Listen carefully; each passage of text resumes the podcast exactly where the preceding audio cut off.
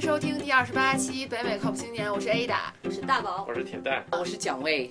今天又对又把蒋医生请来了，上一期聊得很开心，对然后希望我们这一期能继续聊聊，而且就我是们有跟很多的话题，可能还可以再展开，对对或者对再聊对点别的东西。对，所以我们就继续接着就是医疗有关的这个话题往下聊。这个问题，我觉得这是中国和美国的一个质上的一个差别，而且是一个非常大的差别。真的非常希望中国能够在这方面有这个质的改变，就是医生的培训。嗯医学院毕业以后，成为一个真正的医生的这个培训，中国和美国的差别太大了。嗯嗯，我们的培训是这样的：第一，不是所有的医院和医学院都可以培训住院医的。嗯这美国专门有一个组织，每年都要来检查。如果你的这个培训项目不够格，马上就给你关掉。嗯我们 Duke 的外科曾经就被关掉过，哇，六个这样的被 关就掉这样的曾经被关掉。这么他们严格对他们是一点都不讲情面的。他们是一个什么样的组织？第三方组织还是政府的什么组织？还是呃，它是属于一个就是美国的医学学会嗯来支撑的这样一个组织，它完全是一个就是独立的，嗯，不受任何的这样的影响的组织。他们真是就是叫包公一样的、那个嗯铁面无私的那个判官那样子的，因嗯为他们要承受很多的责任的。嗯但是呢，他培训呢，所有的培训的这种所谓的 program 项目，不管怎么样，基本的要求是一定都有的，他都有培训大纲。这培训的不管是三年也罢，五年也罢，根据你不同的专业嘛。那你在这几年当中，你一定要学到什么样的东西？你包括我们要做腰穿，你要做多少个腰穿，这都是有规定的。腰穿就是你放一个大针从那个脊椎骨里面插进去取那个脊髓液哇，啊。然后这这个都是有一定的规定，而且每年它都有统一的考试。啊这个考试本身就让这个组织能够看到你每一个项目培训出来的人的他的知识水平质量怎么样，对不对啊？那这样呢，就是我们培训出来的医生，不管他是到一个非常偏远的小镇上去行医，还是在 Duke 这样的高等医学学府里边行医，他的最基本的，他 fundamentally 他没有多大的差别。嗯而且现在又有很多的网络的再教育，对吧？所以他从这个问题上，他就保证了这个医生的上下的差别不是很大。嗯但是咱们中国现在是非常非常大的一个问题，医学院毕业以后你分到哪里？我们那时候在国内就这样问，你分到了省级的教学医院，你将来就是省级教学医院的水平。你分到了那个公社医院里头嗯，你就是公社医院水平，你就是公社医院里头一个主任，你也比不上一个省级教学医院的一个一个小小的住院医就院。是水平差的太大？，对他水平差太大了，所以老百姓嗯你想，那老百姓他非常明白这个问题，所以他有点病，倾家荡产，他也得跑到省级医院里、大医院里去对看，然后他可以排几个小时、十几个小时号，就为了就为了最多看五分钟的医生。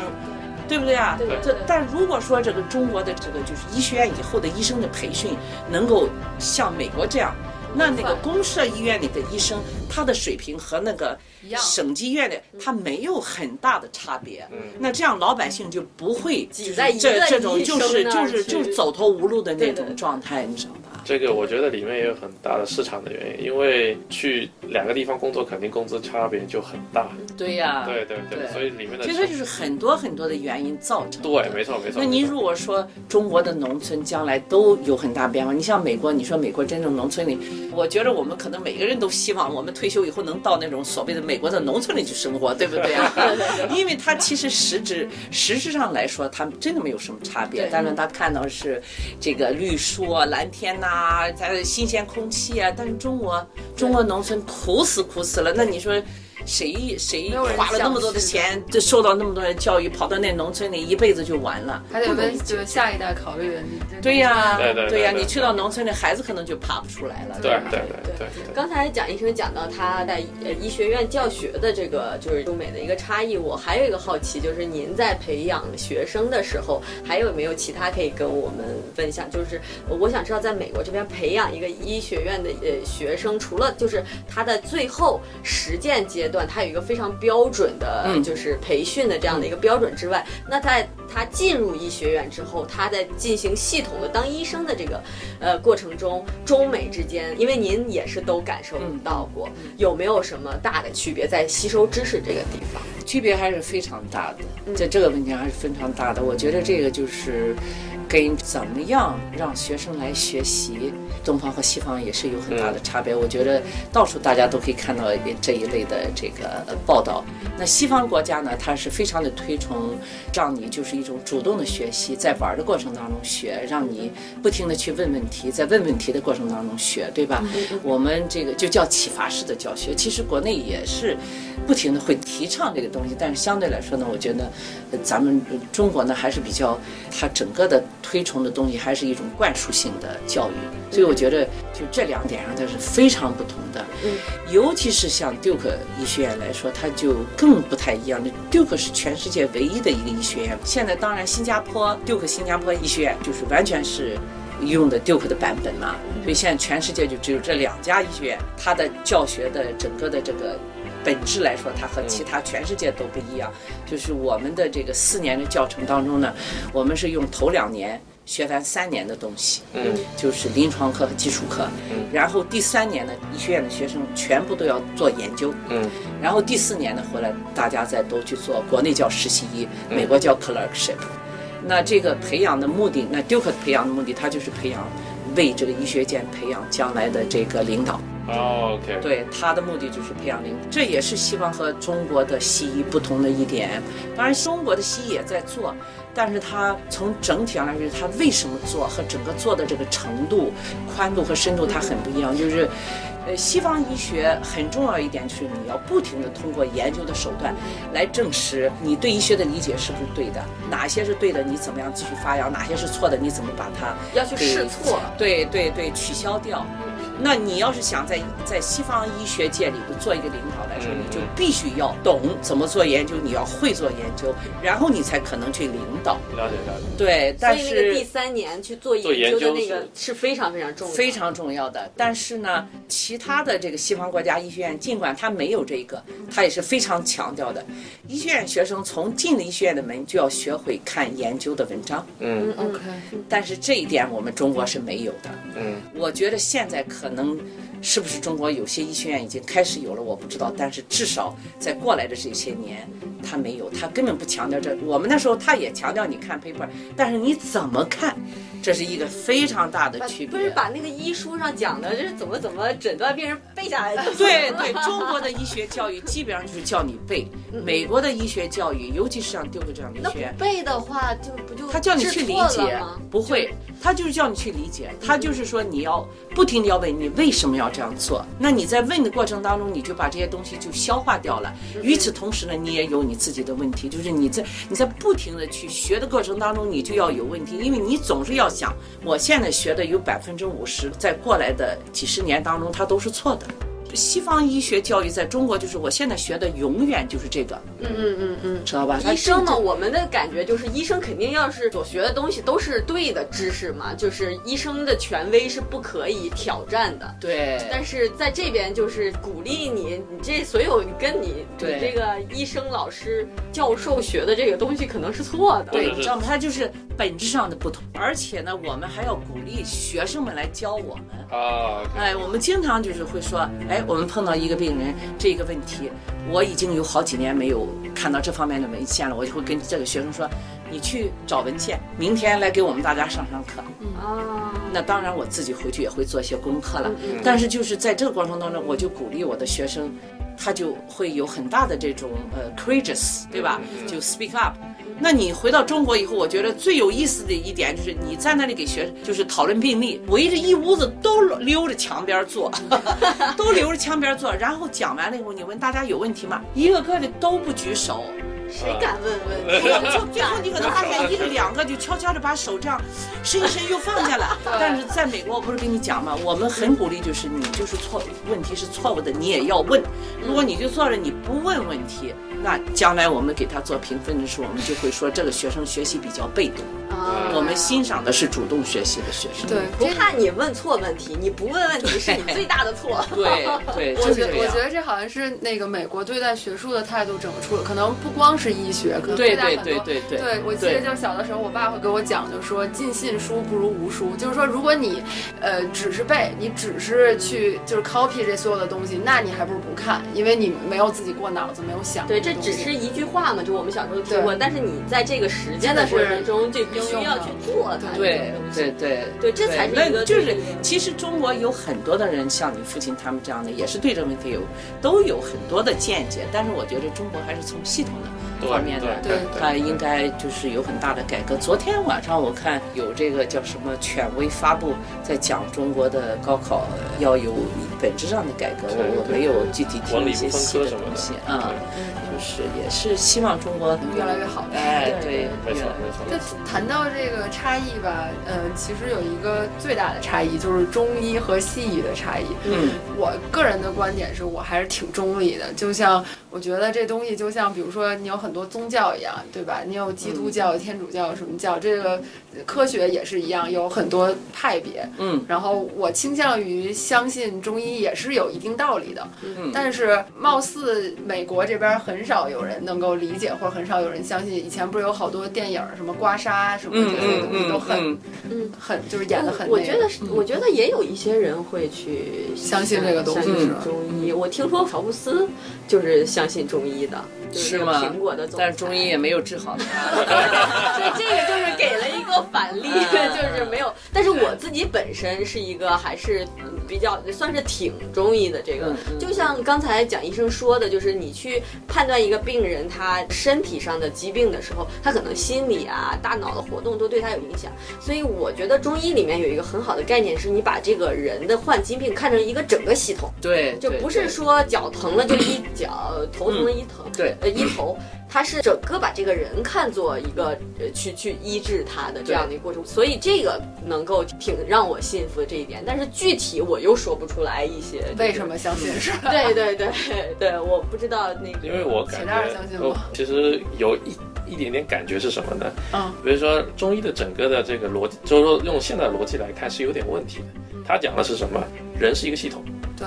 世界也是一个系统，对呃。世界，他那时候认识世界是有几样几种元素，就金木金木水火土嗯嗯。然后人里面也是这样子的。嗯 OK，这里面一个类比就出现问题了，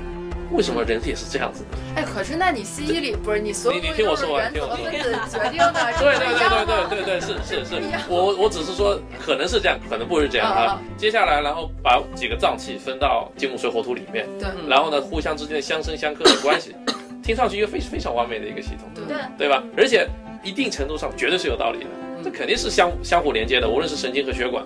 对 但是你深入到具体层面的时候呢，会出现一些问题，就是说呃为什么是这样子的，你讲不清楚。它当然有一套理论在那边，但是呢，我相信这个从这个思想上一个大的层面上来说，很肯定是正确的，就是。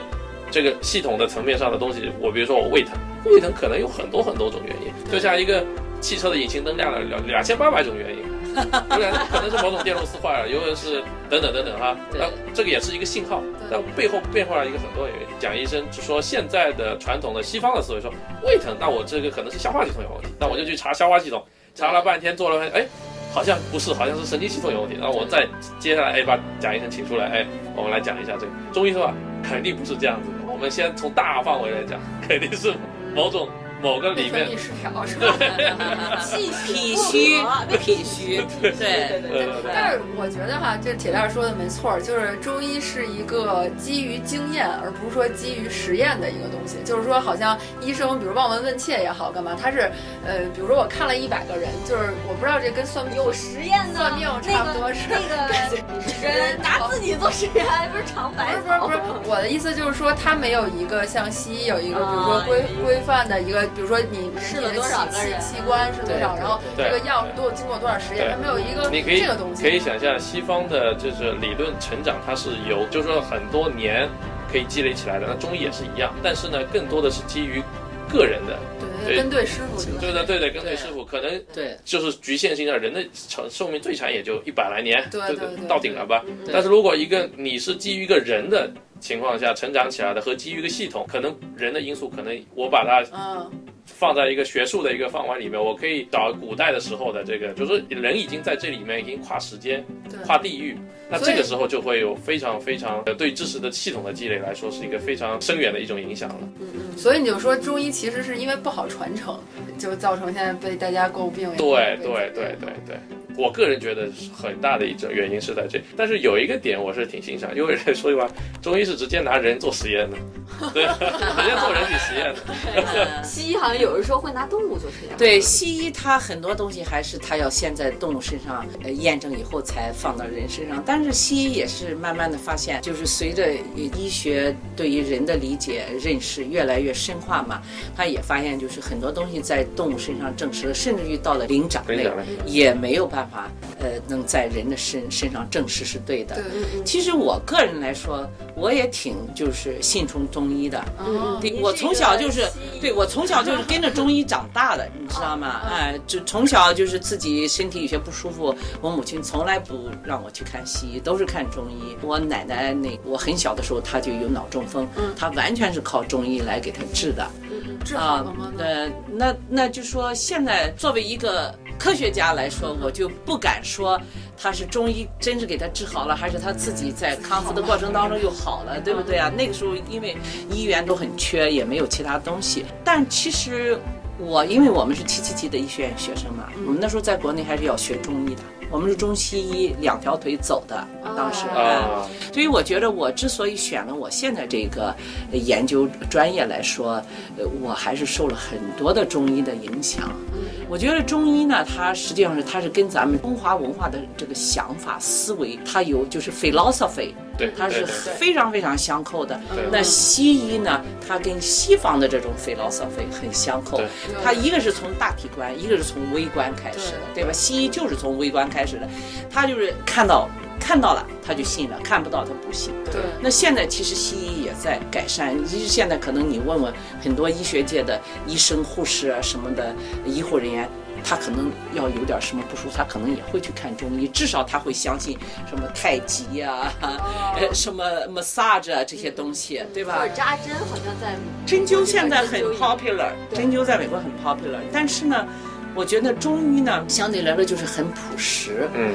它就是还是存在一个知其然不知其所以然的对问题对。那天我跟这个大宝，我们也讨论这个问题，就是我觉得好像中国整个的，我不知道是因为。多少年的这种文化沉淀对，这个这就是资源相对来说比较少，而形成这种一种这种状况，就是我知道这个事情是这样的就可以了，但是我不太去探讨为什么是这个样，而且为什么为什么是这个样子，对不对啊？对对但是西医呢，它推崇的就是说，我一定要知道为什么，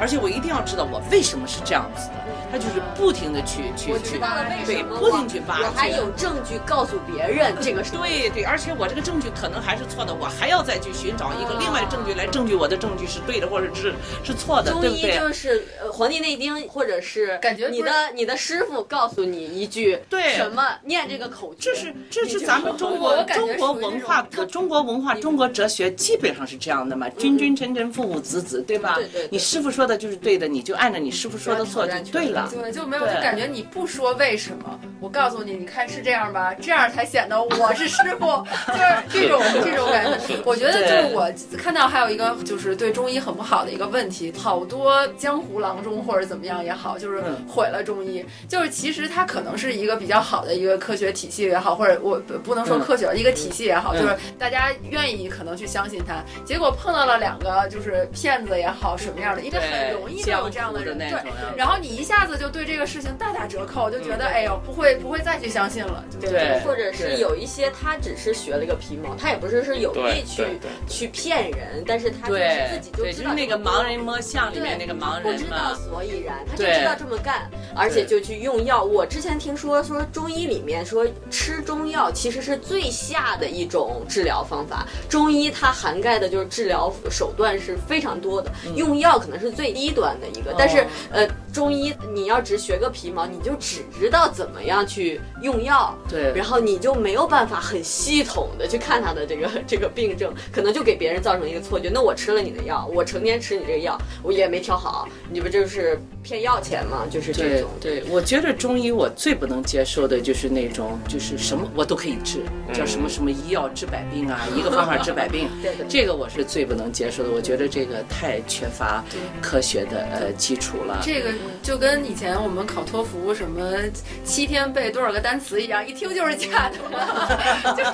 你也对不你学这到样英积语。累，这个积累你是没有办法否定的，对吧？但是现在就是说，实际上西方医学的研究也越来越和中医的很多的东西很靠近。嗯，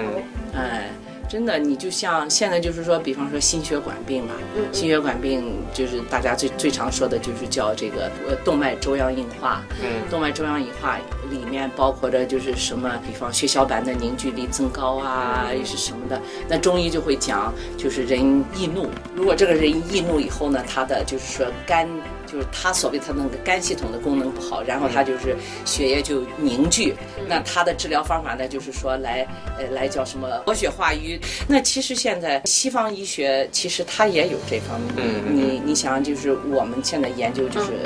很很有这方面的东西嘛，就是人我给病人做这个精神压力测试的过过程当中，病人情绪变得很激动，然后他的血小板就增高，然后他就可能会有心绞痛的情况。那这个就是跟中医实际上还是比较扣的，而且这个整个的这个凝血，人的凝血机制确实是肝脏的功能来造成的，而且肝脏功能呢不是独立的，它也受其他器官的功能来调整，对吧？所以我觉得中医，中医它确实是有很多的道理在里头，但是就是说。这么多年就是缺乏发掘，而且呢，就我觉得呢，就是很多东西呢，怎么样来发掘它内在的这些关联，这是一个很重要的问题。我觉得正需需要您这样的医生，就是学就需要学贯中西，两个系统都要对都要熟悉，才能对发掘其中的价值。对对，呃因为很多时候我们只看到了其中一部分，嗯呃因为出于人的这种骄傲吧，就很对容易否定说，哎对我的是对的，你的是不对对对的。对对对，那个就是那种夜郎自大、固步自封的那个东西要要去掉，这样我觉得中医肯定，我觉得他那么多年在这里，他肯定有他的对有益的地方。对你按照用进废退的这个最基本的道理来讲，他要不然早就被淘汰了。但是你怎么样真正能把它发掘出来，能让它真正是有效的为为人类来服务，这东西还是要有很大的一个过程。我觉得这个东西确实就是。中西医结合还是很重要两的种，好但是 怎么结合，怎么结合是一个我有一个特别具体的问题嗯啊，这是一直困惑我的，就是上火这个事儿。嗯就比如说我要是比如说上口特干或者怎么怎么嗯样，然后身体特别燥，然后有的时候甚至流鼻血什么，我一打电话，比如说给家里说啊，你上火了，吃点降火药吧。嗯这个美国好像就西医就没有这个没上有火这，个对，绝对但是没但是有。我觉得上火这事儿是真的，就是对我 怎么解释呢？怎么解释？就是这就是体内的调节不对，而且这个上火肯定是心身联系在一起的，啊就是你的大脑的功能嗯跟你这个躯体的整个的这个内在的调节，嗯呃，来导致了这种异样的情况。那你要是问我怎么样，那我可能因为作为我受的这些教育这个教育来说，我可能会说，你最好能够就是做一些能够让你觉着心情舒缓的这种样的活动。你比方最多见的就是去做做瑜伽，嗯呃，而且现在它有就是现在西方国家很推崇打坐的，而且都有研究证实打坐对于这个大脑啊，这个体内的这个内分泌调节都有很好的这个影响的。我们现在还有一种 mindfulness practice，我还真是不太知道怎么样确切的翻译成这个呃汉语哈，对，就是让你想象，也不是，他就是说让你呢，就是对你身体整个的所有的信号呢，都是有一种正确的认知，就是你不要忽略它，你一定要去认识到，就你方你比方说上火，你要自己坐下来想想，我这几天干什么了，嗯我什么到底是哪样的事情可能导致了我上火，然后呢，回过来回顾这些呢，然后一点一点一点的把它给把它给处理掉，对哎，那你这个所谓的打坐啊，这种就是所谓的 meditation 啊，它就是让你的机体整个的从大脑到躯体的这种调整，回到零点，回到正常的零点，然后你再重新再去呃做什么什么事情，然后你如果知道你又开始上火了，你肯定是你这个 overstretch 了你的哪一个部分。 ，OK。对，这个让我想起瑜伽来了，就是嗯我公司就是中午会有那种瑜伽课什么的，大家去对上，然后就对，有你看好多美国公司他都做这个，是对，嗯然后也有美国人特别逗、特别逗的一件事，就是瑜伽老师会总会跟你说，比如说你做一个动作的时候，比如 说 focus on 你的，比如说手一臂个。部分，对对脚啊然后就有美国同事出来就骂说，怎么能 focus on 我的，就是我我脑子在这儿，我的脑子在这儿，我怎么能把我的精精神 focus on 在脚上，然后对在肚子上，怎么做到？对啊就有点这有一个中西方的文化差异对的对，其实这是这是西方人他他这个生活当中的一个弊病，他现在也是在努力的改。他其实瑜伽和这个打坐实际上是机理是一样的。 OK，它就是让你的大脑回到你自己的这个正常的零点，它只不过是它所谓的 focus，它是用一种转移。每个人都有自己不同的转移方法，对吧？你比方说我，我最好的一个转移方法就是回家看中国的电视连续剧， 对，因为一天一天脑子里头哇，全都是研究啊，病人呐、啊，跟这个呃 administrative 的人去打交道啊，回到家里以后脑子还是在那里呼转，我真的没有办法休息，除非说或者我就是运动，拼命的运动，跑的一身大汗，最后回来累得像狗一样的，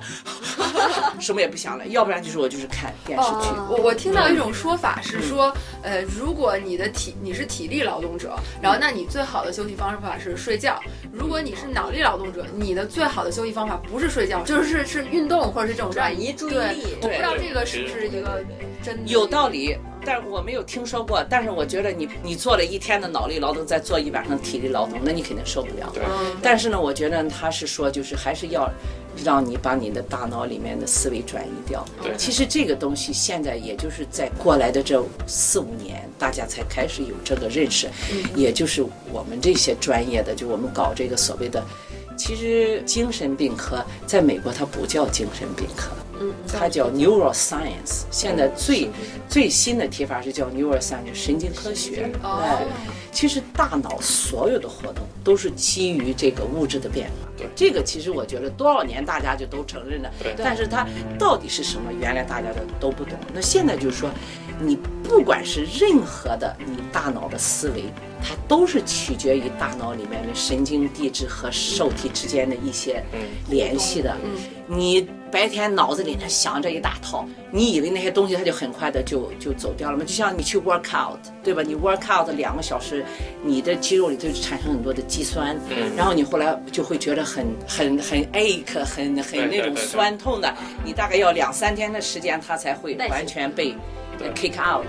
那大脑其实是一样的道理，只不过就是这个东西，我现在没有办法给你用数据来证对实，对但是我我认为将来十年肯定能证 其实实出来其的。实我还讲佛教哈，佛教里面有一个很类似的一个概念，嗯，比如说哈，他说的贪嗔痴，他说的说贞洁，怎么把这三个贪字？贪嗔痴，贪哦，嗔贪痴就是嗔痴，人人性的一对个对病。对对嗯他意对思说，比如说我喜欢吃，我喜欢吃，OK，我就就比较贪吃，OK，对不要贪吃呢，就相当于是说你的这个一个结一样在那边，对，嗯你要把它这个结给扭过来，你这个才会好，不然的话永远是一个空洞，永远是空洞，填不满还是这个填对一个填不满，你永远是在对，就相当于好像是，就换句话说是可能是。以前的某些事情，比如小时候很饥饿的状态，你现在看到吃的，你就会想，嗯对因为以前的东没西错，造成了你这都大脑来大脑指导里面你的结构的，或者是就是或者是已经神经网络已经结成了，对你要把它这个破坏掉，可能是需要很大的努力或者能量对，或者会很痛苦。对包括你要改变一个人的习惯也是一样。对，应该是对结构，因为可能习惯你就是最优化的，就是说最轻松的能量的状态，可能就是能达到的一个状态。如果你要去改变，就是重新对，见到改变它的那个结构的大脑里面，对它的那种神经递质之间的那对种互动全变了，它有很多是一种功能性的，对，所以这个就像你你做了一天的工作，你脑子里面积累了一些东嗯西，如果你不用一个方法把它给。就就是让它回到你的对对对极限零点的时候，它就在那儿充斥着，然后你躺下睡觉，你还是肯定睡睡不不着好，睡不着你脑子里头反反复复在那，为什么呢？它完全是不在你的控制之下的，对对不对？对你可能很想控制，但控制不了对，它就因为这些东西还在那里积累着，尤其是这一天当中，如果你碰到了很多的困难，是造成了很多负面的东西，嗯，它很不容易取消掉。对所以说你如果是用运动啊、打坐啊，或者说你像那每个人的方法肯定不一样，我就是看中国的电视连续剧，哎，我坐在那里我也没有认真的看，但是我的脑子完全就转移掉了。然后我再比方说去稍微做点运动啊，洗个澡，我就睡得很舒服了，嗯，对不对啊？所以我觉得这个东西就是说，现在我们越来越认识对对到了，对对，那那就是将来我就希望人活得更聪明一些，也就是所谓的叫 mindful practice，就是说嗯你要对这些问题都有一定的认识，然后就是你要你就不要把自己给给 trap 进去，哎，你到了一定的时候，你就 stop enough is enough。对吧？我需要休息了。我老会跟我的病人讲那个橡皮筋的那个、那那种状态，就是你这个橡皮筋，你只能把它抻到一定的程度，你再抻它肯定就断了。你抻抻松松，抻抻松松，抻抻松松，它肯定就是持续的时间就长。你是抻两下，它肯定就断了，是吧？其实人以前不认识这个大脑，每个人的大脑它的承受能力是不一样的。我现在特别记得那时候在中国兴医，很多年轻的小伙子跑来看病，说我睡不着觉。哎呦，我最怕这种病人了。那个时候，你知道吗？老天爷，你睡不着觉，然后你告诉我，都让我都睡不着觉，因为我不知道怎么给他治疗，因为我知道给他单纯的吃睡眠药呢，肯定对他没有好处，对吧？他明天上班昏昏沉沉的，还是干不好。但是那时候我不知道他们为什么。那现在呢，我们知道了，睡眠不好是人这个精神压力最早的一个信号啊对压力大的最早的一个信号。那我们现在就是以在医学普及啊，或者是干过程当中，我们就会讲，如果你要是有两天你晚上你觉得睡眠不好，你就得坐下来问问你自己怎么回事儿，这个整个什么样的事情能做，千万不要马上想我去找医生吃点儿睡眠药，你要应开该不会始有多大好反处思你做对对对这就叫对 mindful 对对 mindfulness 对 practice，就是你要反思，我是不是这两天过累了，或者有些事情很伤我脑筋啊，我就应该 slow down 一点，或者我去打打坐啊，做做瑜伽啊，转移转移注意力啊对对，对看看你能不能回到你的这个正常的诶，零点极看来我很限。早就学会这个， 真的真的，我我我说我每个人是不一样的，你对知道对吗，因为我刚进大学的时候，我觉得我自己有心理毛病，然后呢，我就每天想着怎么把自己给 治。看来还是找到了一个比较其实每一病个成人医这个每一个人都有心理挣扎的过程，啊哦只不过每一个人在不同的时间可能不一样，就是了。那每一个人他的这个自我调节的这个能力也不一样，但是我始终是坚信，如果我们每一个人都能够从很小的年龄就开始接受一些正常的心理的、嗯心理素质锤炼的这种样的这这个影响和这个驯化的过程当中呢，那每一个人他将来都会生活的相对来说更舒服一些、其实 happy 一其实些。这里我不得不提到一个话题，就是刚才说的对于神经嗯的，其实对我们自己大脑的认识，其实我想说的是关于宗教的，嗯，就是宗教里面的很多的，你你发现很多宗教的 fundamental 东西是一样的。对对对，关于爱的，关于奉献的，关于什么，对或者是我个人觉得哈，就是我们随着对大脑科学的认知，可能一些 fundamental 的东西就是相通的，会对有一定的解释。比如说很多很多时候我对这个问题很好奇的，然后呢，我跟很多基督徒或者是佛教的这个聊聊天，然后他说，哎，我去 pray 的时候，我去祈祷的时候，我发现我能跟上帝通话，嗯，因为他想的一直想，一直非常嗯嗯强的愿力，就是一直在想这个问题，说突然间，哎，好像我感受到了这个，我相信是某种大脑机制的一种一种体现，或者是我在打坐的时候，这个就觉得，哎，我进入这个这叫个什么开幕开天幕对是对对不是对对叫对等等，就是类似的一些东西。对我对相信大部分的情况是都对归于到大脑的那个大脑的，是对对于大脑的，而大部分的人对于这方面的知识是比较缺乏的。对对，所以呢，会就哦，我接触到神灵了，嗯而反而真正的很好的宗教的有一一部分的东西，可能是被这些东西给掩盖了，就是这里面也会有存在很多的问题。我觉得就是脑脑神经科学，就我我个人是非常，就是因为而且在美国有个比喻嘛，他说两类最聪明的人科学家，一类是去研究火箭的，一类是研究研究啊宗教的大脑大啊，脑大脑哦脑研究的大 脑脑的， 对，反正我觉得医学从现在往前走三十到五十年之间，这个绝对是神经科学的这个世世界，因为人人对人体的这个理解已经走到了一个。 我们现在就想知道，在这个嗯 头颅里面的这一这这一块东西是怎么呃 function 嗯的，哎，怎么工作的，怎么互相调节的，怎么样能够更健康，怎么样能够更受损害的。今其天他的的这已经个大家扒得很很清楚了。好吧，那今天就录到这儿。 非常喜欢和你们一起聊谢谢谢天谢儿，因谢为谢我可以从你们那里学到很多的东西。也是大家聊得特别成功，然后，呃，因为蒋医生第二次来了，然后也很开心，跟我们分享了这些呃关于医疗的这些故事。希望大家还是多多关注我们，我们的微信公众账号是北美靠谱青年。关注我们的微信公众账号之后呢，回复“微信群”三个字就可以呃看到我们微信群的 QR 码，参加我们的微信群的讨论。我们的邮箱是八零 talkshow at gmail.com，欢迎大家给我们写邮件。好吧，今天就到这儿，谢谢大家，再次感谢蒋医生。啊好，感谢你们，再见。再见再拜拜见，谢谢谢谢。